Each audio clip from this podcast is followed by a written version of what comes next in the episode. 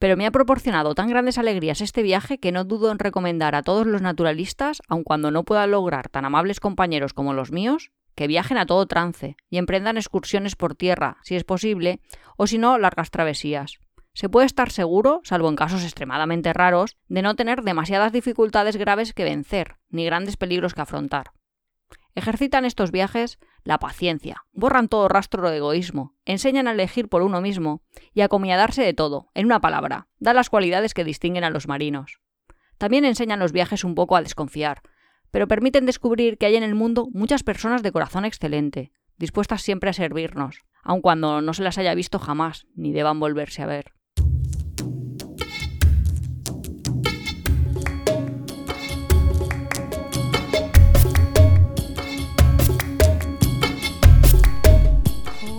Bienvenidos a Tiempo de Viajes. Hoy vamos a hablar sobre recomendaciones de viajes. Somos Iván y Nuria y este es el capítulo 29 de la segunda temporada. Bueno, pues estamos aquí en Tiempo de Viajes. La verdad es que la cita me ha parecido especialmente bonita. La cita es de un grande, de eh, uno de los más grandes, es de Charles Darwin y es eh, eh, de su libro Viaje de un naturalista alrededor del mundo esta es la parte del segundo volumen y es una edición impresionante de 1899 que la, que la editaron en Madrid. Eh, el libro lo escribió unas décadas antes en, en Londres, se editó por primera vez. Y, y, lo alucinante, claro, es que tardan 20 años en llegar la traducción y, y tal. Y el libro es súper genial porque puedes viajar en el tiempo, como decíamos en, en el, el, capítulo, anterior, tiempo, sí. eh, viviendo las, las, aventuras que vivió el propio Charles Darwin. Y un poco me gustaba de, como yo, he, Darwin la expresaba de, a todos los naturalistas se lo recomiendo, de, yo he tenido una experiencia, Claro. me ha gustado y quiero que otros la tengan. Y Claro. Nosotros muchas veces en las recomendaciones también hacemos eso, de, hemos tenido una experiencia y nos gustaría que todo el mundo pudiese vivirla. Y por eso también es verdad que recomendamos un factor viajes. de subjetividad el recomendar viajes o el recomendar algo, cualquier cosa en general. en Claro, tú, vida. es totalmente subjetivo. Claro. Recomiendas en función, cada uno cuenta la película en función de cómo le ha ido las fiestas. También es cierta ¿no? una cosa, que si mucha gente recomienda lo mismo, quizás no sea por casualidad, sino porque el lugar, el destino, tiene algo en especial. Es cierto que para recomendar algo a alguien tienes que con- conocer a ese alguien. Pero igual que si me dicen, sí. recomiéndame Sí, sí, Una película. Justo. Si a ti no te gustan las películas de terror, no te puedo recomendar una película de terror. Evidentemente, pues un viaje es lo mismo. Tienes que saber un poco qué le va a gustar o qué va a encontrar en ese destino que le pueda interesar. Por eso yo siempre pregunto, cuando tú dices, recomiéndame un viaje o recomiéndame una película, yo digo, cuéntame una experiencia que no te haya gustado para entender a Sí, esa persona sí, qué es lo que no le gusta. Porque es, a lo mejor lo que para mí es muy obvio o para otra persona es totalmente molesto. Sí, a veces- Como a lo mejor cosas tan básicas como pasar una noche entera en un autobús. Claro. O, o hay gente que evita pasar fronteras terrestres y, Sí, y sí, incluso sí, vuela y hace cosas como súper raras, pero es lo que evita. Entonces es bastante importante la fase de conocimiento. Sí, de... Por eso creo que lo más difícil es cuando te dicen recomiéndame un viaje a alguien que no ha viajado nunca. Porque es como recomiéndame una Bueno, película a alguien que no haya visto nada. Sí es- que es verdad que tienes todas las opciones abiertas. pero, pero a, a cambio, como no ha viajado nunca, le puedes recomendar cosas muy fáciles, destinos muy sencillos, que a lo mejor a una persona que ha viajado más no le van a impresionar tanto, pero para una persona que no ha viajado, pues cualquier pequeño cambio, yo estoy pensando en nuestro sobrino, cuando lo llevamos a Londres, claro, él flipaba. y, no, y, Londres, pues Londres se parece mucho, mucho a lo que hay Londres en no se parece mucho, mucho a nada. Una londinense de pro. Mi alma. No, y me encantaba de la cita cómo habla de cómo un viaje te cambia. O, o Sí. más hace que te adaptes, ¿no? Él decía, bueno, además dice, no hay demasiadas dificultades graves, grandes que vencer. En plan, bueno, que va a ser un viaje, tampoco que te vayas a ir. Que a veces lo decimos, no te vas de expedición, Pero- no subes al Himalaya. Sí, no, pero- no te voy a mandar ahí al fondo del océano. Pero eso, eh, el no vas a tener como unas grandes dificultades, es un miedo muy grande que tienen y un bloqueo muy grande que tienen muchas personas que les atrae viajar, pero no se atreven porque no se atreven a enfrentarse a lo desconocido. Claro, pero él lo decía, él lo dice súper bien, como se hablaba hace un Sí, siglo sí, de sí, sí. no hay grandes peligros que afrontar. Sí. De en plan, los tiburones no Y- te van a comer. Imagínate que, Lo- que hace un siglo... Justo iba a decir, los tigres estarán ahí, no, no te Claro, estarán devorando. No, y que un barco hoy en día es infinitamente más seguro que antes, y que- y ahora puedes volar con un avión que es infinitamente más seguro también. Y en aquella época, pues te enfrentabas al mar, te enfrentabas a, a lo mejor hasta a tribus no contactadas, Y, hombre, a ver, había más peligros que ahora. Ahora es muy fácil. Ahora sí que se puede decir que no hay peligro de nada. No hay más peligro Sí. que salir a pasear por tu propia ciudad si no conoces los barrios. Quiero decir que sí que es cierto que si te metes Sí, que eso en a mí me pasó, chungo que lo en hemos tu contado propia yo ciudad, creo. pues Que yo iba por Brasil y no me llevé el iPhone, creyendo Ya. que yo qué sé. Que iba a ser eso como la jungla, ¿no? Que, te- Casi, que ca- casi. cada esquina te da un atracador. O, o dos. En fin. Pero bueno, eh, volviendo a las recomendaciones de viajes, o empezando con las recomendaciones de viajes, ¿quieres que empecemos por la gente que nos ha escrito lo que nos han ido... Claro, es eso de para muestra un botón. Así que como hay gente que sí que nos ha pedido, gracias a todos, porque lo solicitamos aquí en las ondas, eh, que nos dijeran sitios, o sea, posibles sí, que nos- recomendaciones que o nos que nos contaran un poquito su background. Lo que pasa es que nos han contado muy poco del background, con lo cual ese va a ser un problema, porque, claro, es Claro, como no sabemos expectativas, pues luego la verdad que... que es más complicado. Es que, es más Es que a mí lo que me cuesta cuando le digo a alguien, cuando alguien me dice recomiéndame un viaje es saber que se lo estoy recomendando a esa persona y que no me lo estoy recomendando a mí misma. Quiero decir que le tiene que gustar a él, no me tiene que gustar a mí. Ya, eso es verdad. Y luego que la gente tampoco es sincera, honesta o abierta, o igual es... A que ver, no te dice exactamente cuál es su presupuesto. Entonces, Ah, bueno. a veces me da miedo quedarme muy corta o a veces me da miedo abrir un poco la mano. En plan, que es cada, cada cosa que yo digo, el otro la va a tener que pagar. Que quiero decir que si le- de pronto le recomiendo, pues que eso, que suban globo en África, pues va a ser muy bonito, pero Muy bonito, 400 cada uno. Pues, es no. que yo te puedo recomendar, pero tú dime a dónde, dónde freno. Pues mira, vamos a empezar por... E- Ostras, eh, no le he preguntado si puedo decir los nombres. Di bueno, hemos dicho iniciales. Eva, Eva, Eva. Ya no, Vale, vale, no, ya ahí... A ver, hay muchas Evas en el mundo. Desde, de- desde, la, primera, desde la primera sí, yo también he pensado eso. Desde la primera mujer, vale. Dice, hola chicos, os oigo desde hace unos meses y me vendría genial una recomendación de viajes. Yo he viajado bastante, pero solo por Europa. Pero mi novio no ha ido ni a Portugal, que nos queda aquí al lado. Supongo que serán cerca de la frontera. Está próximo, este próximo verano querríamos viajar rollo mochila a algún otro continente, pero a él le da un poco de miedo por falta de experiencia. ¿Qué destino me recomendáis y qué le digo para que pierda el miedo? Gracias, Eva. Vale.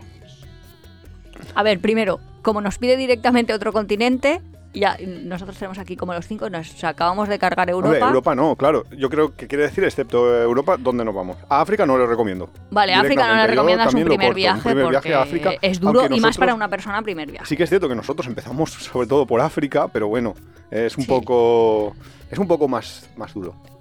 También empezamos bien, Y gradualmente. también- y también empezamos es cierto- Egipto, que estaba bien y organizado. Sí, pero también es cierto que nosotros no teníamos miedo y su novio va con miedo. Con lo cual. Ya, pero miedo a qué? Es que Pues no lo sabemos porque no lo, no lo ha especificado, que esa es una de las cosas que decimos del background, que si conociéramos un poquito más de... Ya, más información, más te puedo dar. Vale. Pues podríamos... Básicamente, claro que ahora el presupuesto me lo hace todo. Porque yo te digo, Un un, viaje mo- primer viaje mochilero a América del Sur. Nos está hablando de un viaje mochilero. Un viaje de, de un Pero- mochilero no puede ser un presupuesto muy grande. Tiene que ser máximo, máximo mil euros mes. persona. Mm, Ya. ¿Y América del Sur me da? En el vuelo excluido, claro. Obviamente sí que te da. Te da cualquier parte del mundo, excepto Estados Unidos, Canadá. O sea que nos cargamos a América del Norte, nos No, nos cargamos cargamos África, Australia nos también. cargamos Europa y Australia. Nos queda Sudamérica o Asia.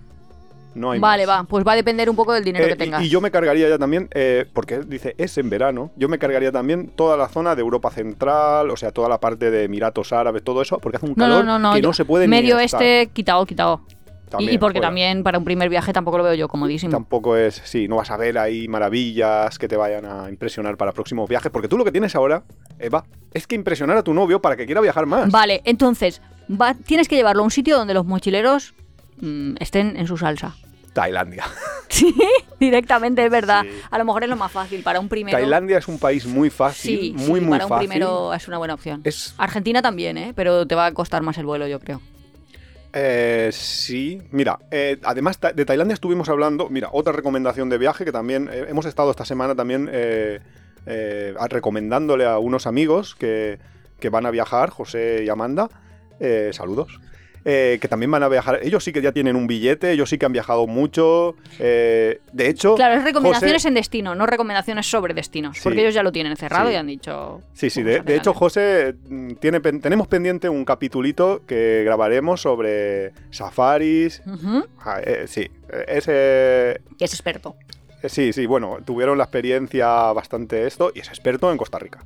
Ah, sí. En sí, Costa. Rica, súper experto. Bueno, pero es, un- es una experiencia de como recomendación que nos ha salido bien, Vale. porque les recomendamos Kenia y luego quedaron contentos. Sí, sí, y no contamos más. Ya, eso, Ya, eso ya lo hablaremos, pero básicamente, Tailandia. ¿Por qué Tailandia para un primer para un primer viaje a Asia es perfecto y para un primer viaje también incluso porque es un, es un país que está amable. muy trillado, sí, y el turismo ha estado allí desde los años 60, con lo cual eh, toda la gente está enfocada al turismo. La gente es súper amable, lo que dice Nuria, la sonrisa siempre en la boca. Es un destino barato, lo cual Y es además, muy importante si no tienes ninguna, ninguna experiencia viajera, se, se adapta a todos los, los bolsillos también. Sí, sí, y también, también. hay el equivalente a te van a vender la excursión, con lo cual no te tienes que complicar por, por nada. Igual Eh, que Indonesia, mandar a alguien a Bali, aunque claro. eso lo veo un poco más como de viaje de novios, ya lo hablamos Eh, en... Lo que dice Nuria de que te van a vender la excursión es que si tú, eh, imagínate que vas de mochilero, eh, puede ser que en un momento te agobies y digas, ostras, no quiero estar todo el tiempo aquí regateando para encontrar un alojamiento, para... Hay vale. paquetes y te los venden. Si tu novio se agobia, buscan. Eva, pues te compras un paquete allí mismo, en el mismo momento, para... Me voy cinco días a la playa desde Bangkok. Eso Oh. existe ya una vez estás allí, además es más barato que si te lo compras desde aquí. Mm. Con lo cual, no... Quiero no ir a, bucear y a sacarme el paddy, pues te lo Exacto. haces. Hay paquetes. Tienes, Muy fácil. Tienes todas las opciones. Va a ser un bueno, bonito, barato. Claro.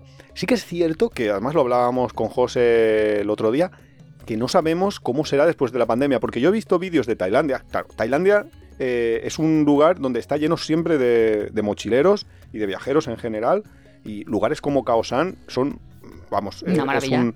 Sí, Khao San es un- una calle, Una un calle. par de calles en Bangkok, en Bangkok que están rebosantes de gente, siempre hay fiestas, siempre están los mochileros antes de empezar su viaje por Tailandia o después de empezar su, de acabar su viaje, pues estaban vacías completamente. Yo he visto Sí. los vídeos, sí, sí, no había ni gente. Apenas solo, solo había Thais, algunos expat que siguen viviendo allí y que pues van ahí a- al barrio pues porque están acostumbrados a ir a ese barrio a salir de fiesta y tal. O, Ah, yo creo que pero no sabemos va a haber estará. un renacer post-COVID. Esperemos que sí, porque Sí. esto ya parece que ya está acabando, ¿no? Pues Esperemos. la, la gente esperemos. tiene esa gana. Total, que Tailandia es muy buen destino. eh, Y sí, sin duda, no le va a parecer difícil. No, no va a ser nada difícil. Eh, Y luego nos, nos preguntaba también que cómo convencer a su novio para que no tenga miedo. Pues no lo sabemos. Bueno, yo no lo Primero, sé. es que necesitas eso, saber qué miedo estás ¿qué miedo afrontando. tienes? Claro. O sea, ¿qué le da miedo exactamente? Perderte no te vas a perder, quiero decir, porque nunca vas a... O sea, siempre hay más humanos por ahí. Con lo cual, Humanos. quiero decir, no sé, es que a mí a veces me daría miedo, no, no, no sé, que me coma un animal, pero ¿qué, qué animal te va a comer en Tailandia? Bueno, que hay culebras y ese tipo de cosas, tampoco vayáis ahí. Eso que la gente también a veces se cree que la vida es un parque de atracciones y el mundo es el mundo, no es un parque de atracciones. No te metas tú ahí por la jungla todo solo, ni te pongas a hacer rutas sin Creo llevar no, agua, no, ni es ese una- tipo de no cosas. creo que es la idea de- del, del novio, de por lo menos. estos, nada. Y no sé, es que no sé miedo que puede tener. Atracarte no te van a atracar, porque como tienen Es esa raro, religión, Es muy raro que, en- que, que te pase algo así. sería otro mochilero o algo. O sea, un budista no. Mm, Bueno, no. también habrá de todo, porque hay de todo. Hay cárceles allí, con lo cual. No sé, pero es muy, muy raro. Es mucho más raro. que- Hombre, mi madre dice cosas como que no te metan droga en la mochila. Que tú dices, pero la gente va por ahí metiendo droga en la mochila. ¿La gente o cómo va esto? Madre mía. Bueno, la cosa que, que no, no creemos que sea es un problema si el miedo es a que te atraquen o a... A ver, que si haces cosas normales, te pasan cosas También normales. puede tener miedo a las enfermedades o Ah, a que vale. ahora estamos en pandemia. Bueno, pero No antes de hacer un gran viaje internacional, que vayan a- al centro este médico de... Sí, al centro de vacunación internacional. Y sí. ya está. Y que ya de está. hecho es una recomendación que hay que hacer. Lo Sí. tienen que hacer. Vale, pues... eh, Vale, va, Tailandia, ¿no? Un es primer, Nuestro primer viaje a Asia, Sí. bueno, bonito, barato, Tailandia. Sí. También mm, Indonesia no lo veo mal, pero más fácil todavía Tailandia. Más fácil. Indonesia sí, pero Indonesia es más... Eh, yo mm, sería un segundo paso. Además, Indonesia es enorme, o sea, hay muchísimo que hacer, sí, muchísimas sí. cosas y hay zonas que Pero yo me centraría, por ejemplo, viaje para novios. ¿Eh? Viaje para novios Bali. Los mandaría Bali, ahí seguro. Sí, sí, sí, eso es claro. en- que es pero ya lo harán, ya lo harán más adelante, cuando se casen. Bueno, la cosa. Siguiente. Eh, J.S. Ayuso, bueno, tampoco le he preguntado si podíamos decir. el Claro nombre, que sí, pero bueno. que es, eh, eh, es como es, escuchante VIP. Sí, sí, sí. Pues no- nos dice Islandia y las auroras y ruta por México, comida y parajes naturales. Uf, A ver, Islandia es Is- el, el más Islan- preguntando de sí, últimamente. sí, sí, más sí. gente me ha pedido mis recomendaciones. Una Sí, compañera mía del eh, máster. Roberto y Sonia nos preguntaron También, también, sí. hace poco eh, por Islandia, porque también querían ir y, y sí, sí, sí. Vale, pues lo primero, si quieres ver auroras, Islandia es destino de moda, yo creo. sí, yo creo que mucha gente también porque está en Europa y, y a lo mejor salir de Europa en mitad de la pandemia es más complicado porque pu- pueden cambiar mucho las regulaciones, mientras que dentro de Europa eh, van todos los países más o menos ah, en una misma línea, con lo cual es bastante seguro que si te compras un vuelo para, pues para, para agosto vas a poder viajar. En otros destinos puedes tener un poco más de incertidumbre. Bueno, lo primero, auroras boreales tienes que ir en época de auroras. Eso es importante, que es el invierno. Pero ir muy, muy en invierno es Te bastante... cierra carretera, solo vas a tener la Ring Road. Sí, pero que es bastante jodido porque eh, hay mucha oscuri mucho tiempo de, de noche. Ah, vale, vale, vale, que sus horas de luz son menos. Son menos. Y aunque nunca llegas a tener, cuando dices eso de, es que es eh, seis meses de noche, en realidad... No en es como realidad, nuestra noche, es no es como nuestro preamanecer. Sí. Todo el mundo que ha salido de fiesta sabe que antes del amanecer ya está, ya hay luz. Sí, hay una luz así muy tenue que para hacer fotos es brutal. Lo que pasa es que sí que es cierto que puedes encontrar más carreteras cerradas, todo el centro es imposible. Pero para ver auroras eh, en Islandia, pues ir en noviembre. Noviembre empieza No, la en diciembre, ¿eh? temporada, de- en diciembre, sí, en principios de diciembre. Pero luego empieza a ser demasiado, quizás, a diciembre y enero, o sea, la Es que también mitad depende. de diciembre si y todo el mes de enero. viendo auroras, o sea, que, puede- Sí, que lo disfrutas mucho, mucho, las tienes, seguro. sí, bueno, vas a. Es que también depende de tú en tus horas que quieres rellenar. Y luego tienes febrero, o sea, y en febrero yo creo que es la mejor recomendación, sobre todo la, la última quincena de febrero, para ver auroras y no pasar Es que también excesivo como, frío. como el cambio climático está haciendo que Ya, se nos vaya también. desplazando en el tiempo las temperaturas, o sea, el- las mínimas, entonces no sé muy bien. Si Para ahora ver el frío es más, más tarde, o sea, más hacia febrero o ya habrá llegado la primavera. Es Pues- que lo que me da miedo es mandar a la gente en febrero y que ya haya llegado la primavera, No, no. como se está adelantando. Pero es que sin, bueno, no sé, no sé cómo funciona. Pero Pues mira, la página, el ministerio o el gobierno de, Aus- de Islandia tiene una página que tiene alertas de aurora Claro, eso es lo que lo y mire. es lo mejor, es mirarlo y ir viendo.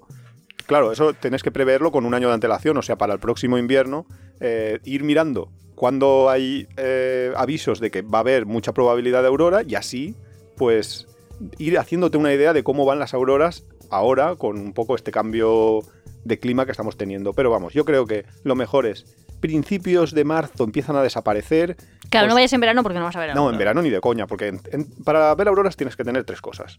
Que haga frío, que sea una noche fría, que sea... Que no haya nubes. Que no haya nubes, que te pille despejado y luego que haya noche. Si no hay noche, como pasa en el verano de, de Islandia, pues no vas a ver auroras, claro, obviamente.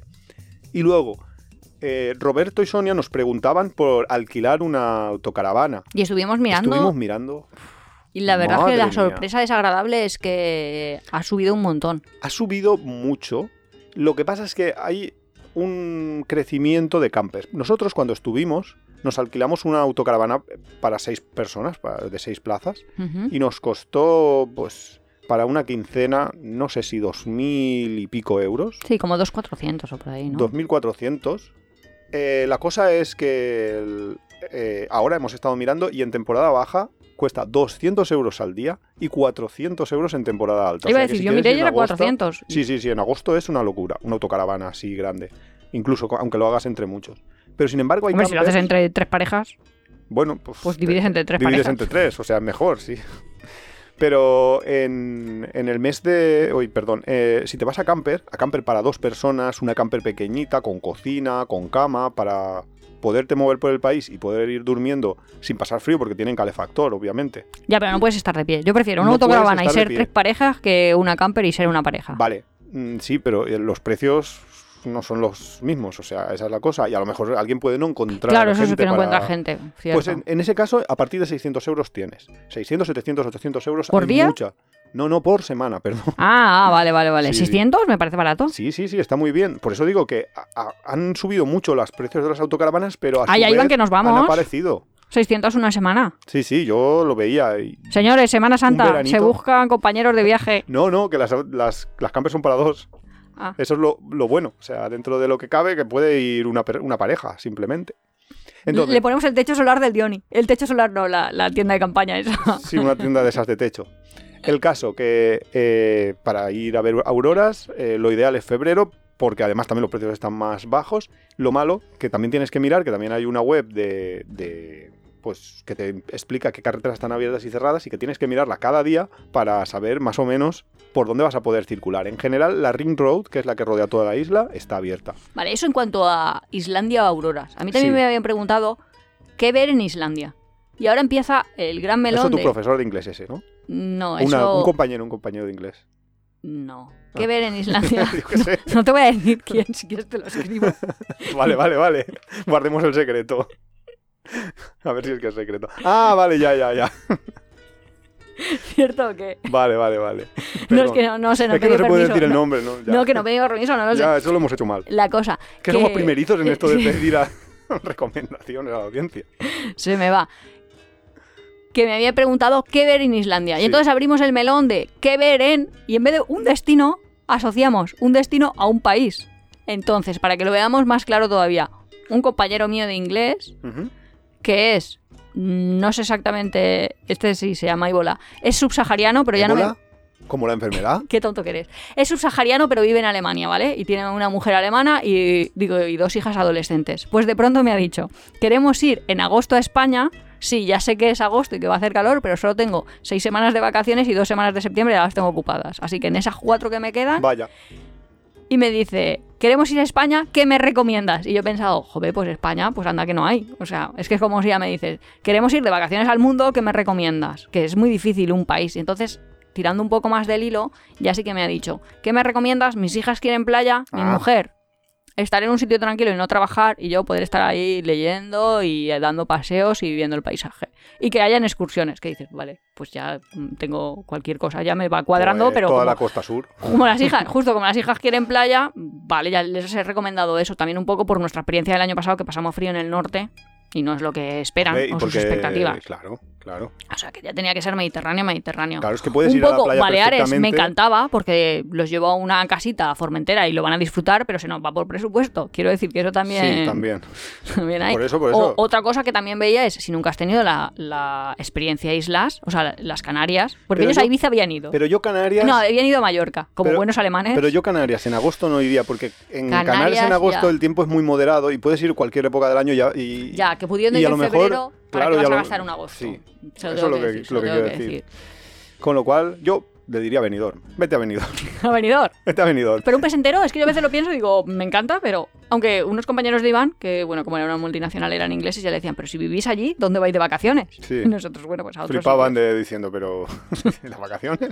Entonces, en ese sentido, eh, esta compañera mía del máster sí que nos decía, Islandia, en dos semanas, ¿qué hacemos? Y yo sí que decía... Islandia en dos semanas. Claro, pero Pegarle la vuelta. entera, más que centrarte en el sur. En dos semanas te da tiempo de sobra para darle la vuelta a Islandia completa. Nosotros lo hicimos en dos semanas. Sí, pero no sabía tampoco los highlights, si los querían ver, qué, qué tipo. Porque hay gente que se pone ahí y se va ahí a hacer senderismo y se me tira dos días. A ver, ¿es en, en verano o en...? Es ya, Es, es dentro de poco. Es dentro de Para poco. Semana Santa, pongamos. En Semana Santa no sé si están abiertas las carreteras interiores, con lo cual si no puedes ir a las carreteras, por- o sea, si no puedes ir al interior de la isla, tienes que, que rodearla, porque en dos semanas te da tiempo perfectamente para rodearla y puedes ver muchas, puedes abarcar una zona bastante más grande. Yo empezaría girando como empezamos nosotros, en las, en el- o sea, llegas a Reykjavik y giras en el sentido de las agujas del reloj, toda la Ring Road, porque justo las cosas más espectaculares están al final y así vas progresivamente. Sí, eso también yo lo haría y creo que ellos no lo van a hacer. O sea, no han seguido mi recomendación, Ah, pero bueno, es. pues. Lo último que haría sería el Triángulo de Oro. Porque, Porque, porque hay que verlo en orden. claro, Eso le hemos contado muchas veces, que es el ejemplo de la feria. es que te no va- te puedes subir al Dragon Khan y luego querer tener un esto de adrenalina en los coches de choque. es que Eso te, no te funciona. puede así. pasar que vayas a una catarata en, eh, en el, pues, de la se- zona del triángulo, pero y te parezca súper mega espectacular, vayas a otra y digas, ah, bueno, esta no es tanto, pero bien, y que luego llegues a una que es realmente espectacular, pero que ya estés cansado de ver cataratas. Y que luego dices, estilo. ostras, he si conducido hubieras hecho 40 al kilómetros revés, para ver una catarata que ahora me parece normal. Claro, Porque eso también. Lo que te parece espectacular o lo que te parece normal va a depender de qué es lo que ha pasado en tus dos últimas noches. y de, bueno, y de tus Oh. expectativas y de muchos factores, sí, sí, claro. Sí, pero igual con las auroras. Que si ves tu primera aurora, que a lo mejor es poquita cosa y que Ya. poco, pues estás como súper bien. Sí, flipando. Pero si el primer día ves ahí una gigantesca, luego cuando ves pequeñas te parece casi como... Así Pero que sí, bueno, pues mi ya re- tenemos recomendaciones de Islandia Sí. más o menos hechas. La puntualización Lo- del país más o menos luego yo hecha. tenía una en Sobre España, tú... Eh, ah, vale, sobre España. Eh, Es que claro, como nos dice España playas, es que ya nos España, centra yo- mucho. Yo te digo, pues toda la costa sur. ¿Por qué? Porque, porque si vas a Santander igual no puedes bañarte. Igual tus hijos se enfadan. Porque les pasa como nosotros pasó el verano pasado. Que hacía un tiempo peor que está haciendo hoy que estamos en febrero en Alicante. Claro, y también un poco tener en cuenta que si ellos lo que quieren es estar tirados en la playa, no hace falta que estemos cambiando. Claro, por eso y luego digo que- no, que- no van a estar en Alicante y los voy a mandar de excursión a Toledo. Que a mí eso ya me parece como muy japonés. Ellos lo verían súper No, normal, pero que lo veo lejos. Yo pillaría un centro de vacaciones, un típico centro, por eso te he dicho Ciudad de vacaciones. Pero no, Marinador ya está tardando aquí en, co- en contratarnos. todavía no nos paga. No. Ya lo hemos nombrado tres veces y, Y nunca hemos ido ni siquiera a y excursión. nunca hemos ido. No, pero por ejemplo, Benidorm, eh, aunque parece muy tópico, pero es un centro de vacaciones desde el cual puedes irradiar a muchísimos sitios. Te puedes ir a Calpe, a Guadalest, te puedes ir a Alicante capital, puedes ir a mogollón de, de destinos Altea. a tiro de una hora, Que- está muy bien. o pero- no grabas hasta Callosa. Pero hay mogollón de sitios así, como este verano, por ejemplo, descubrimos el de eh, en Benalmádena y toda esta zona. Sí, toda la Toda parte, la parte de- Nerja, Marbella. Nerja también, sí, todo Andalucía también nos parece bien. Claro, toda Una esa buena zona, recomendación. pues estás bien, te vas ahí a un buen hotel, que te den de comer y tú haces excursiones durante el día o te estás en la playa tirado. No sé, es una opción para, para este amigo. Luego, luego- teníamos también. Sí, yo de. Twitter tenía, no, lo que pasa es que no lo tengo abierto, pero vamos, básicamente me preguntaban, ¿dónde viajar en África? Así, sin más. Entiendo Porque que, esto que- es África. entiendo que es alguien que nunca ha viajado a África y entiendo que habrá viajado a otros lugares. Vale. Pues si España estábamos diciendo costa cantábrica, costa mediterránea y parte meseta central, así como a, a grandes rasgos, en África diríamos África Magreb, Sí, ¿no? la parte sur, la parte norte, perdón. Sí. Sí, Que ahí, donde viajar para un español, como un primer viaje si no han hecho nada, los llevaba a Marruecos, pero algo así como chulísimo, Yo. Marrakech, Fez y cosas Hombre, así. pero Marruecos chulísimo tiene muchísimo porque tienes las playas de la parte atlántica Es que son una pasada, sobre todo la- cuanto más al sur bajes mejor. Que al final va a ser como Canarias, porque lo va a tener enfrente. Bueno, va a ser como Canarias, pero Quiero decir que vas a tener también calorcito en. Claro, pero vas a en tener todo el rollito este de como el ambiente marroquí, que es muy distinto, vas a encontrar, Sí. es mucho más barato, por ejemplo, también. Luego vas a encontrar playas gigantescas, absolutamente desiertas. En ese sentido, playas. Pero también te puedes ir al desierto. En Marruecos hay una gran parte Hombre, eso es una cosa bonita de ver, ¿eh? Sí. El desierto, desierto. O sea, me refiero al desi- las grandes dunas de arena, por Sí. decirlo así. También tienes senderismo en el Atlas. Tienes un montón de, de opciones que, que puedes, si quieres un destino, África, fácil. Claro, Pero si te quieres meter realmente en África, hablaríamos del África subsahariana. claro, eso estábamos diciendo que estábamos ahí. En la parte de África subsahariana, nosotros siempre decimos que nuestra estrella, por así decirlo, es Kenia. O- Sin duda. Sí, pero Por lo que pasa es que es muy cara. Porque los safaris son muy caros. Pero ya hablaremos de safaris en otro, en otro episodio. Vale, pues nos queda pendiente uno de safaris, pero, Pero yo no lo recomendaría para alguien que vaya con un presupuesto limitado. limitado. Porque Ni que no tenga muy claro que a un sitio vas a lo que vas. O sea, no vas a Ya. tomarte cervecitas y estar No. tranquilamente chilaure en la a ir a playa. la playa, Eso es un en poco Tailandia muy bien. Estás ahí, así. estás viendo atardeceres, hablando con tus amigos, jugando a las cartas, jiji, jaja, lo que quieras. Pero allí no, allí vas a ver animales. Sí, exacto. Y luego, a lo mejor, nosotros no lo hemos hecho, pero algunos amigos sí que han hecho hacer safaris también, pero en Sudáfrica. Lo que pasa En es que puestos a hacer... muchísimo más barato, sí. Muchísimo. Porque te compras una tarjeta que es anual, que cuesta 100 euros. Imaginad la comparación que 100 euros te en cuesta- Mara te cuesta 80 solo eh, un Sí, día, que es 24 100 horas. Pues en otro te compras un anual por 100. Con lo cual, imaginar lo barato que es comparativamente el hacer safaris en Sudáfrica. Sudáfrica es muy barato. Lo que no sé es cuántos animales hay, porque cuando estás en el cruce del río Mara, ver, es que pues- es incomparable. Claro, es que es claro. estar dentro de un documental de la 2 en tu casa. Pero es lo que decíamos antes. A lo mejor, para empezar, es mejor empezar por una cosa más, eh, más Ya, a nosotros ya no nos va a Nosotros, gustar. Yo ya lo como tengo esa- empezamos ya por, por Uganda y Kenia, primero Uganda y luego Kenia, pues era bastante, Que eso también lo hace mucha gente. fuerte. Subir al Kilimanjaro y cosas así. Sí, como sí, eso también es senderismo, una sí. opción que te abarata un poco. Si te vas a Tanzania eh, y en vez de estar todos los días de safari, estás, pues unos días vas a subir al Kilimanjaro, que también es una, Una excursión chula. una excursión interesante y tal, pues te va bajando el precio de tu viaje final. Pero bueno, si vas con presupuesto alto, vete a Kenia. Si no vas con un presupuesto tan alto, vete a Sudáfrica. Vale, eso en cuanto a safaris. ¿Y Sí. más de África? Y más de Y más de África, no se me yo ya te ocurre, diría, porque hombre, luego a la ver, islita- si me entras, claro. si me metes el, el Magreb también, a ver, Egipto es chulísimo, eh, Marruecos Sí. ya hemos dicho que es súper fácil, Marruecos además están súper acostumbrados a tratar con, con españoles, con lo cual el idioma Y luego lo- además lo si tú hablas francés, pues Túnez y todo Claro. eso, o sea, todos los países son de... Sí, bueno, incluso puedes bajarte hasta Senegal, que. Senegal es más difícil, más duro de viajar, pero, pero también puedes. Así que eh, esa sería la- un poco la recomendación de... Luego alguien nos preguntaba... Pero un segundo, porque se nos ha olvidado que antes Jo- José J.C. Ayuso nos, había dicho México, nos había preguntado por México, a ver, Claro, pero nos dice México, comida y... y naturaleza. Ah, naturaleza. A ver. Es que México yo diría como herencia cultural, o sea, todo lo que es visitar pirámides y incluso iglesias, ahí súper llenas de oro. México, en cuanto, sí, en cuanto a viaje es bastante fácil porque hablan el idioma y como es barato, pues también te puedes permitir eh, ciertos lujillos y no estar ahí como siempre apretando, muy apretado de, de, pues, de presupuesto que a veces dices, hostia, no puedo pillar un taxi en Londres porque es que me, me voy a dejar aquí el presupuesto de una semana. Ya en Pero- transporte. Pero en México, si, si un día has salido por la noche y quieres volver a casa y, y estás a 5 kilómetros, pues te pillas un taxi que te cuesta un par de euros. Y entonces eso te hace como... Y también que hay metro, que es fácil. Bueno, eso en Ciudad de México, depende del, Ah, en el del- DF, del sí. lugar donde estés.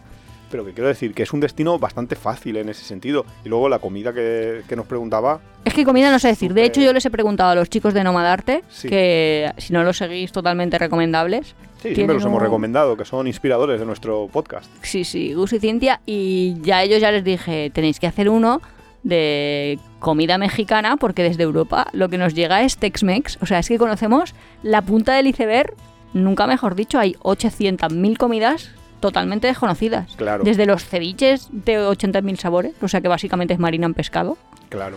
a... Es que no sé, que se me ocurren... Es Es, que, no me sé los nombres. Pero... Claro, es que lo que dice Nuria es cierto. Nosotros cuando llegamos a México, pues nosotros teníamos la idea de comida mexicana, de un restaurante mexicano, y ya nos gustaba. Pero es que cuando llegamos allí descubrimos la explosión. Porque incluso cosas como las fajitas, que tú te las comes en, en un restaurante mexicano de España y te molan, cuando pruebas las de allí reales, no tienen nada que ver. Es, es una dimensión superior. Sí, y la idea que yo creo que ya lo hemos transmitido, no es todo es picante, no me va a gustar no, la no. comida. No, no, hay comida para todo. O sea, Sí. es una variedad muy grande. Que También si, que si quieres picante lo tienes, ¿eh? Y- También y es verdad puede, Puede ser hasta muy, muy pic- mucho que México picante es que grande. ¿eh? Que en México tú te lo imaginas Sí. pequeño y territorialmente te caben bastantes países europeos ahí dentro. Hicimos varias noches de autobús. No, pero es que a veces no nos damos cuenta de que toda Europa cabe en Estados Unidos. Solo en. Estados Unidos, no Canadá ni México. Entonces Claro. dices, claro, es que no es lo mismo Bulgaria que. O sea, no es lo mismo Sofía que Lisboa. Que, Claro. que hay mucha variedad. Y en ese sentido la también- variedad también va a ser culinaria. Claro, también la vas a porque, notar entre zonas. Sí, no, de hecho no tenían contacto. O sea, que ahora la comida es más homogénea en todo el mundo, pero se Y ha muy ido barato. desarrollando. Y además es barato. O sea, Además que hay imperio si no- Inca, azteca, Inca, azteca, no sé qué, no sé cuántos, y cada uno va a hacer que la comida sea de una manera. o sea que en ese sentido, pues, Vale, y luego, cosas a ver, es que tiene muchas playas. O sea, tiene la parte del Caribe, que para todos es conocida. Bueno, preguntaba más bien por parajes y naturaleza. Eh, Pero Tulum es paraje, no sé cómo decirte. Sí, claro, obviamente. O sea, es que es selva al lado Claro. del mar. Eso Es para mí es un paraje, ¿no? Es una, claro, es una selva que, que- llega hasta el mar, es una cosa brutal. Pero vamos, básicamente todo el país.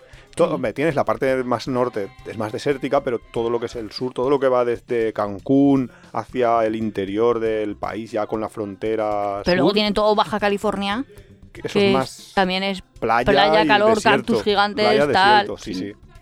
O sea, que México merece un viaje de larguete. México es súper recomendable, sí. Pues, claro, Larguete, ¿eh? O sea, hace falta tiempo. Claro, lo que pasa es que, claro, si te vas poco tiempo, como 15 días o... No, no nos da, no nos da. Mm. Ve- Ves ahí el DF y Tienes el que verlo Caribe. muy rápido todo y no... Yo recomendaría un mes. Y si no, pues vas a México, pero solo a una zona. Claro, es eso, que te puedes ir. Joder, hay muchos furgoneteros, muchos que están ahí en Baja California Sur, Ahí atrapadísimos. atrapados. Sí, sí, que dices, ostras, que se llevan dos, dos años aquí dando vueltecitas. No diremos nombres. No, pero muchos, mu- es que son muchos. ¿Qué más? ¿Qué más? Pues yo ya tengo todas las recomendaciones que me habían pedido, creo. Vale, pues entonces ahora tenemos que hacer recomendaciones como más generales que le puede valer a cualquiera. Exacto, porque habíamos pensado estructurar el podcast así en dos partes. Una, las que nos habría, los que nos habéis pedido, y otra, las que podríamos hacer si nos piden, por ejemplo, un viaje de lujo. ¿Dónde llevarías a alguien? Vale, ¿entendemos lujo como ya discutimos Uy, uy, de sí, sí, no la mega maravilla o un viaje que es carete pero vale la pena hacer? Porque un viaje que es carete pero vale la pena hacer, sin pensar, los mando a Japón. O sea, en plan, vas a es- necesitar... es de hecho, necesitas menos de lo que te imaginas. Pero nosotros nos para sí. Sí, sí, porque mira, antes hablábamos de Y, mil y hay esa euros. opción, y hay esa opción mochilera. Antes hablábamos de. Nos habían preguntado, y entonces estábamos discutiendo de cuál es un presupuesto mochilero, y hablábamos de mil euros una opción mochilero, y nosotros en, en México no llegaron a los 30 días, 26 o así, y nos gastamos eso, como mil euros por persona. Con lo cual, eh, Japón, si puedes, o sea, si, si tienes mil euros y tienes ese tiempo, puedes hacerlo. Problema, que ahora no se puede porque en Japón Sí, está sí, muy hay estricto. restricciones. Pero cuando se pueda, muy recomendable. Mm.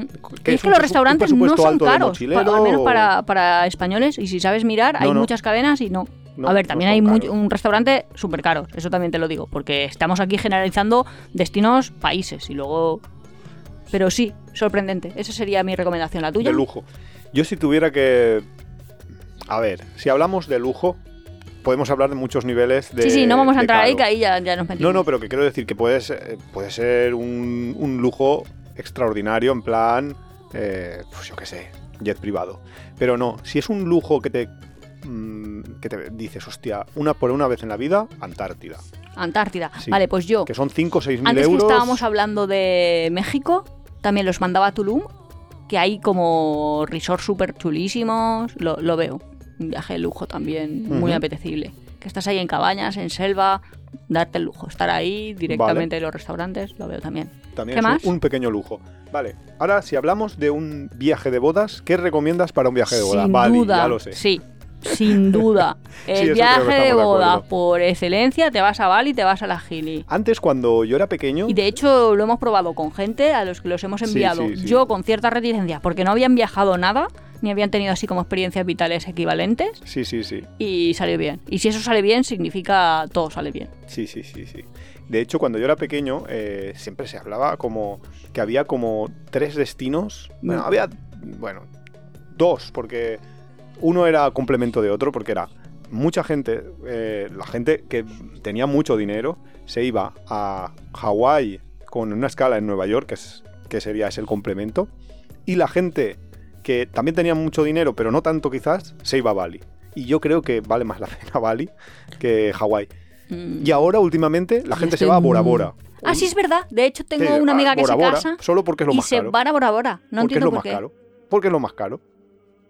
Pero bueno, sí, Sí. yo, no, no, yo tampoco lo, lo acabo de entender, pero bueno, Y Bora uno. es que exactamente dónde está. en mitad del Pacífico. Por eso es caro. Eso es lo que Claro, yo porque creo. está muy lejos, Una- porque está unas chicas tus- que tus conocimos me, eran australianas, eso es verdad, y me decían que el viaje que más les había gustado había sido Barcelona. Entonces, claro, tú igual estás en...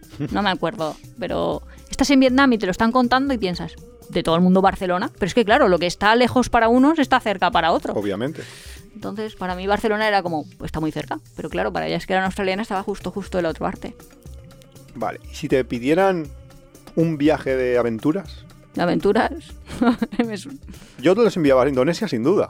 Porque estamos hablando antes de Indonesia. ¿Aventura? y ¿Pero qué, qué aventura? Aventura es meterte por mitad de una selva, eh, ver animales, pero animales eh, así como tú caminando y el animal, allí puedes ver los Vale, va, pues antes lo hemos contado. A lo mejor los mandaba y que hagan la excursión del Kilimanjaro. A lo mejor los mandaba a que hagan en Cusco lo del camino del Inca. El Me parece un viaje de aventura como muy chuli.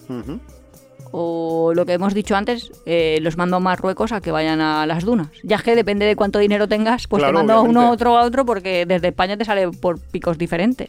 Sí, evidentemente. Pero bueno, va, pues así, bueno, bonito, barato, los mando a Marruecos al desierto.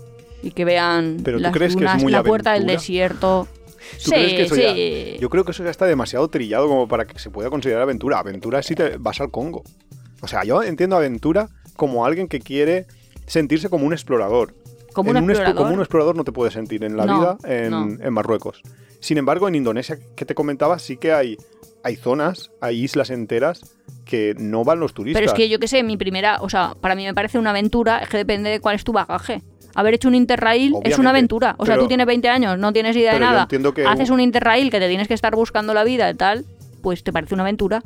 Bueno, evidentemente, eso Y lo es una hemos aventura, de comentado- hecho. Lo hemos comentado antes, que todo es gradual, ¿no? Entonces, supongo yo que alguien que quiera hacer un viaje de aventura no va a ser su primer viaje en la vida. Si no, planteate. No, pues sí, mucha gente eso. Y me parece una aventura muy chula. No sé. Ya os digo, si tenéis sobrinos o hijos adolescentes, mandadlos de interrail, yo lo veo ahí una aventura chulísima. No, sí, claro que es una aventura. De hecho, yo, si tuviera un hijo en algún momento o hubiera tenido un hijo, Sería mío y ahí yo tendría mucho que decir. lo iba a enviar. Lo iba a enviar a algún destino. Con un gapier. ¿Eh, ¿Cómo? No, no, lo iba a enviar eh, significa que lo iba a enviar, le iba a pagar un vuelo y luego tendría su tarjetita rollo Revolut N26, una de estas, 200 euros al mes y apáñate. Y Ya. así se espabila. Que eso es la mili de No, los pero viajeros. pues eso los australianos lo hacen, los, perdona, los alemanes lo hacen un montón, Sí, que ya. están en Australia todos. Sí, sí. Pero Aunque también conocimos uno eso- que no, no me acuerdo dónde era, en Belice no, en un sitio de estos, que era un belga, que su padre lo había mandado así, tenía poco dinero sí, y se sí. había hecho pseudotraficante. que No, no, "Ostras, traficante, no, se dedicaba a traficar. el belga este es vendedor de marihuana, me cago en la mar y es de buena familia. Y cruzaba fronteras con ella, Sí. que decías, ostras. Y si te pido un viaje con niños, Un viaje con ¿qué niños, recomiendas para un viaje con niños así pero genéricamente? estamos pensando de un mes, una semana, Pues, ah, pues Semana Santa. cuéntame un mes o cuéntame una semana. Es que, yo- que de pronto me has abierto todo, es como decir... Yo Voy, me voy con mi amante, una rubia. Y dices, joder, pues va a depender mucho. Pues me voy a con, un hotel, vete a un hotel. con niños. Pero los niños, ¿cuántos años tienen? Pequeños, hombre, se entiende, ¿no? Yo qué sé, si son adolescentes ya no van a querer ir contigo. Vale, pero pequeños pueden tener tú? cuatro años que hacen lo que a mí me dé la gana o 12 años que está muy pesadito. Pues, vale, vete una semana con niños de cuatro años. Vale, con niños de cuatro años una semana. Luego te voy a pedir ¿Y cuánto- un cuánto? mes con los de 12. Vale, ¿y cuánto dinero tengo? Es que no sé, me los llevo a mucho Mallorca. dinero. Los padres tienen mucho dinero porque si no, no tendrían hijos. Pues. Si lo quiero cultural, los puedo llevar a Italia, que las ciudades están más o menos cerca y hay mucho que ver y pueden disfrutarlo bastante.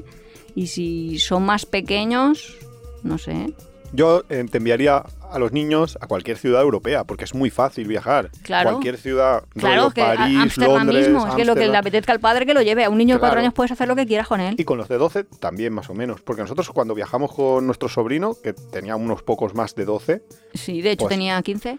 pues básicamente también hacías un poco lo que querías y, y lo llevabas por donde Claro, tú querías. lo que necesitas Lo es que como- es que te jodía... Es cierto que con los niños pasa una cosa, que necesitan muchos Mm. inputs. No sé cómo decir, muchas aferencias. Todo el rato tienen que estar haciendo cosas, que si no, se aburran. Sí, pero que no puedes tener ahí.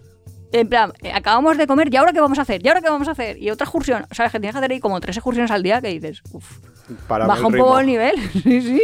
Que a lo mejor lo que dice Iván está muy bien. De, tienen que ser grandes ciudades para que ellos puedan tener ahí Bueno, pues, sus dosis. pues convenimos que eso también... eh, Hombre, si los llevas a un parque les van a encantar. Quiero decir, los niños en Euro Disney disfrutan por naturaleza. Ah, en un parque temático. Disfrutan en Portaventura, disfrutan en Sí, todos sí, esos. sí, sí. Lo que pasa es que, claro, ya igual está muy visto. Y, y yo lo que no sé... Lo que no sé es si vale la pena. Quiero decir, A ver, una familia normal, aquí, Nuria haciendo amigos. sí, ¿no?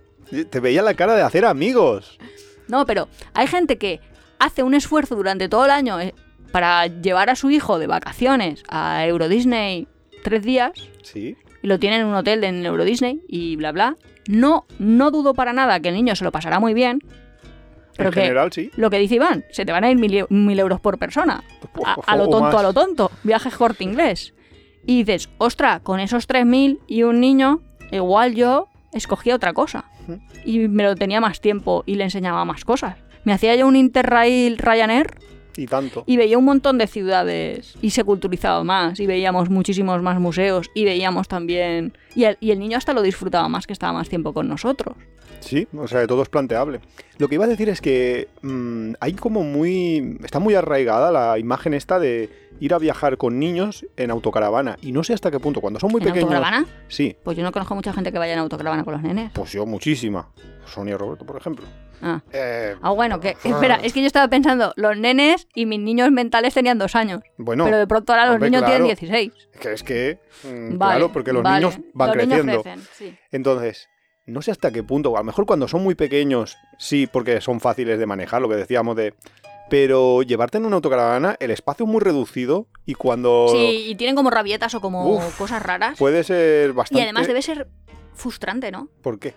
Quiero decir que tú te los llevas, imagínate, te Con llevas tu al mejor niño. intención del mundo, Sí, lo que estábamos contando. Te llevas al niño a Islandia, ahí, a hacer la excursión, a ver la catarata, a ver el no sé qué, y de pronto él, que quiere estar ahí whatsappeando con sus amigos, que Ya. luego están sus amigos y no les hacen. Si Una cosa súper Si rara. eso nos pasó hasta nosotros cuando nos fuimos a Islandia y teníamos a los niños whatsappeando. Pero que dices, pero. No sé, como padre a lo mejor es decepcionante. Pero Pues- bueno, no lo sé. pues no Cada sé. uno. Vale, pasamos de viaje con niños. ¿Dónde recomendarías viajes para ver vida salvaje? Buah, pues sin duda. Kenia, ¿no? Ya lo hemos dicho, Kenia es la meca, es caro. Es caro, pero vale la pena cada, cada Hombre, día puedes que ver allí. pajaritos en sitios más cerca. Quiero decir que a lo mejor si te gusta ver Bueno, flamingos claro, también está bien. Que te, Sí. que te vas ahí a Calpe y ya los ves. Sí, sí, sí, que, Que eso que también vida es salvaje son interesante. muchas cosas. Claro. Pero vamos, Buceando también se ve muchísima vida salvaje. ostras, claro. Y, Entonces, esa parte. ahí ya más y ahí recomendable irte padis. ¿Dónde te recomendaría sacarse un paddy barato? En Indonesia, Tailandia, esos países. No, no solo barato, porque te lo, te lo Barato puedes, y bueno. te lo puedes sacar barato aquí en Alicante, pero, Claro, pero no va a ser lo mismo lo que vas a claro, ver, ¿eh? claro. No, La cosa no es te- ver- no nos engañemos. Y es vida marina que es muy, muy interesante. Sí, sí, sí. Y luego, eh, expediciones. Expediciones Igual es un poco mezclado con... Es un poco lo que decíamos de viaje de aventura. Expediciones es, pues, hacer un... Pues cualquiera de los 8000, pero es que me voy a llevar a los niños a un 8000. O... No, pero, pero, pero que, aquí- que Ah, no que me el niño mezcles ya no viaje va. con niños. Vale. Los niños ya no viajan, por ahora, favor. ahora ya no tenemos niños. No, ya no vale, tenemos pues niños. cualquiera. Expediciones de montaña, pues a cualquier sitio de montaña. Sí, hombre, claro. Claro. Expediciones en general, pero bueno, sí, Bueno, lo que he dicho antes, pues eh, el Subir viaje del Inca también me parece una expedición bastante chula. sí, o subir a, a la, a la base del, del Everest también es una, es una expedición bastante interesante, tomándoselo con calma. Yo no sé la gente que hace. Buscar un edema de pulmón a lo loco. Voy de excursión a ver si me muero. El campo serio. base del Everest tampoco, tampoco está tan alto. Pero es que no sé la gente para qué quiere hacer eso. ¿Por qué bonito? Porque es muy bonito. Bueno, no sé. Vale, y ya para terminar, ¿qué recomendarías? Y claro, esto abre un melón, que es si es mi primer viaje. Antes hemos hablado Pero un ¿cuántos poco- años tengo y cuál es mi historia vital? Quiero decir, es lo que te digo. Claro. Si es mi primer viaje y tengo seis años y vivo con mis padres, pues lo que te digo, me voy a Toledo y lo flipo. Es que ahí hay 800.000 cosas. Venga, callecitas. claro, si me que gusta ir de tienditas, pues me voy a un sitio donde haya muchas tiendecitas y lo flipo. lo- si me gusta ver el teatro, que pues me voy a un sitio. Que es muy difícil y a nosotros nos llegan muchísimas veces gente pidiéndonos recomendaciones y es muy difícil cómo centrar. Pero es que como si alguien te dice qué casa me compro y dices, pero vamos a ver, playa, montaña. Hombre, o de qué trabajas o... claro, eso. Claro, es que es Que es- si una persona de pronto te dijera, ¿qué voy a ser yo de mayor? Vas a decir, ¿cómo, cómo, cómo, cómo voy a elegir yo qué vas a ser tú de mayor? ¿Sabes? Que es como muy personal. Mm, Entonces, ¿qué, qué tengo que pensar exactamente? Un primer viaje. Un primer viaje. A ver, pa- para hacerlo más fácil, vamos a poner por continentes. ¿Dónde recomendarías un primer viaje en Europa? Vale. Voy a puntualizar que mi respuesta va a ir en función de la permisa de... ¿La premisa? La premi... Bueno, como se diga. Whatever. Prompt. Eh, Sí, ya le estoy diciendo siempre, ¿eh? Que no me sabe hablar ya español, que se está dejando el castellano. Que pero ahora porque so- no hablo a lo largo del día. Es que solo hablo con Iván. Y, y en inglés es todo el día ahí escuchando las Claro. clasecitas. Total, a lo que vamos. Eh, ¿Qué estaba diciendo? Que, ah, que lo vamos a hacer por orden para En Europa, no en Europa, flipar. ¿dónde vamos? En Europa. Mi primer destino en Europa, eh, eh, ciudad o paisaje. Hostia. Es que claro. Va, dime una de cada. Mm, vale, va, para un español, primer destino Europa, solo paisaje. eh, va, me lo llevo a Andorra, que tiene así, me mezcla todo y hace una excursión bastante chula. Primer destino ciudad. Por el hecho de que quiero que lo vea todo en orden, que eso es importante. Ah, me lo llevo a. Ostras, no lo sé. Porque te iba a decir Riga o una cosa así para que empiece a descubrir el medievo, pero igual es demasiado, ¿eh? Bueno, pues donde sea. Mira, Vale. pues yo voy a hacer para alguien que no sea español, que nos, pueden, nos pueda estar escuchando desde Sudamérica y quiera viajar a Europa, yo le diría, vete a Barcelona. Porque antes lo ha dicho Nuria, que hay gente de la otra parte del mundo que dice, ostras, Barcelona es lo máximo. Nosotros yo creo que no lo valoramos tanto porque lo tenemos ahí al lado y porque estamos ya como que lo hemos visto muchas veces y nos parece como trivial, pero mucha gente de fuera nos Sí, lo lo dice. De, es, es una de las ciudades más espectaculares para visitar. Sí, y además ha ido creciendo como dijimos. Sus Sí. capas del tiempo son fácilmente reconocibles. Y está chulo. Sí. Y entonces, para Asia, creo que hemos coincidido ya y lo hemos dicho antes, un primer viaje es Tailandia. Un primer viaje a Asia es Tailandia, sí. Sí, es la puerta de sin entrada. duda, es, es- porque Myanmar, Laos son mucho más complicados, porque tienen menos turismo y demás. Así que eso. Eh, Norteamérica, Un primer viaje a Norteamérica. O sea, dentro de Estados Unidos, ¿dónde lo envió? no, Nueva Norteamérica, York. Norteamérica, es Estados Unidos, es México y es. Y es Ah, ¿no Canadá. tiene Norteamérica, América Central y Sudamérica? Claro, pero en el norte está, están esos tres países. Mm, Canadá está, de hecho, más al norte. Vale, que- va, pero, pero... No sé. O sea, me parece muy raro. Me parecería como muy snob que de pronto le dijera a alguien que fuera a visitar Toronto antes de decirle que fuera a visitar Nueva York. Entonces dile que se vaya a Nueva York. Claro, es que es ahí como... Eh, pues, ¿Qué vas a ir a Wallapie? Pues hombre, puedes ir, pero es un poco raro que de pronto se lo recomiendes. bueno, vale, pues va. Nueva York. Venga. Dejamos esa. Y en Sudamérica. Pero espera, Sudamérica y en Centroamérica. Centroamérica, eso te iba a decir. Un primer viaje Cuba lo veo de Es- tres estrellas, sí, ¿eh? La verdad es que sí. En Centroamérica mm, sí, porque es muy fácil, es muy seguro. Es, Y te ofrece... vas a ver cosas Para el viajero, sí, muy diferentes. vas a tener experiencias, sí, yo lo veo. Y además que sí que nos pasó a nosotros en otros países de Centroamérica, como en Panamá. La gente no es abierta, a- no, no suele empezar a hablar contigo fácilmente hasta que lleva dos copas, por lo menos. Pero en Cuba, en Cuba no, en Cuba es, es una locura, es, Sí, sí, ahí... te, habla, te hablan hasta las piedras. Es, y, y entonces vas a tener muchísima más aferencia, mucha más experiencia, mucho más. Es un viaje mucho más eh, vivido. No, no, y que puedes tener una conversación muy interesante, Muy interesante. Con la señora que está a tu lado en la parada del autobús. Que al cabo de, de después de 10 minutos te enteras que es que era embajadora en no sé qué No, país. embajadora, no, habla- traductora de Sí, la embajada en no sé qué, pero no sé que dices, que habla cinco "Aquí". idiomas y dices, hostia. pero con- Sí, pero es que eso ¿con te pasa con la persona en la cola de la carnicería. Sí. Que de pronto dices, ostras, tiene unas vivencias. Yo Sí, me voy aquí a comprar y la señora que me encuentro en la parada del autobús, como mucho hablo de, oh, qué bien, llevas mucho esperando, va a, ver, Va a venir va ahora. a venir y mira hacia otro sitio. No te cuenta ahí nada interesante que, que te aporte o que vaya a recordar o que me vaya a cambiar. Sí, eh, un día tenemos que hacer un. Un capítulo especial Cuba. Sí. Luego en Sudamérica, Sudamérica. Sudamérica, Sudamérica. Yo estoy Buenos enamorada Aires, de Argentina. Sí, pero Argentina entera. O sea, es que, entera. es que es un país que enamora. Sí. O sea, yo no sé si tendremos escuchantes argentinos, pero tienen una suerte de haber nacido ahí que no lo saben. Claro. Y Bueno, porque además pueden es que salen de su todo- casa con la mochila. Todo relativo, pero bueno. Bueno, sí, Además son, sus cosas. eso sí, son los más viajeros de todo. son los mochileros. vamos, son los diferencia. mochileros. Sí, se, se las saben todas.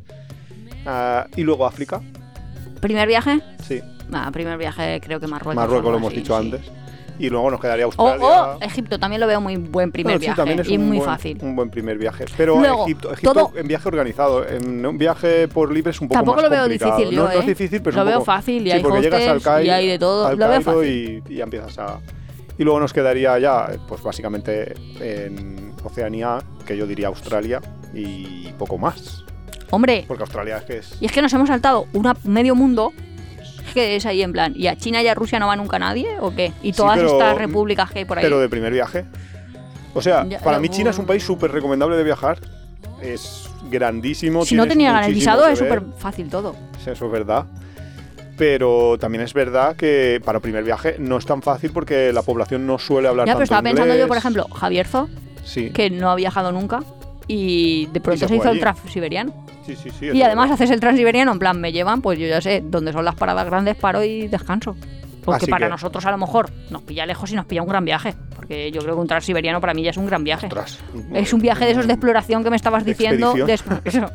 Lo consideramos de expedición, pues no sé, pero sí, ostras, eso es un viajazo, aunque ese mm, probablemente tampoco sea para primer viaje, pero sí para una persona que ya tenga un poquito de bagaje, porque comprar los billetes y eso, cuando en algunas paradas puedes no encontrar a nadie que hable inglés, pues puede ser un poco difícil, pero, pero es un viaje. Pero con el libro de los dibujos todo el mundo se aclara. Probablemente. Pues nada. Yo creo es. que hemos llegado ya al final, ¿no? De recomendaciones. Siempre, por favor, si nos vais a pedir recomendaciones, que sea un poco con contexto, porque si no es muy difícil saber qué podemos recomendaros. Sí, sí, para cerrar, Eh, como recomendación de viaje, yo diría viaja. Como decía Darwin, es que es muy bonita. Ejercita Sí. la paciencia, borran todo rastro de egoísmo, enseñan a elegir por uno mismo y acomodarse a todo. En una palabra, dan las cualidades que distinguen a los marinos. Hasta la próxima semana, marinos. Venga, la mejor vida, la del pirata cojo. Esa, esa.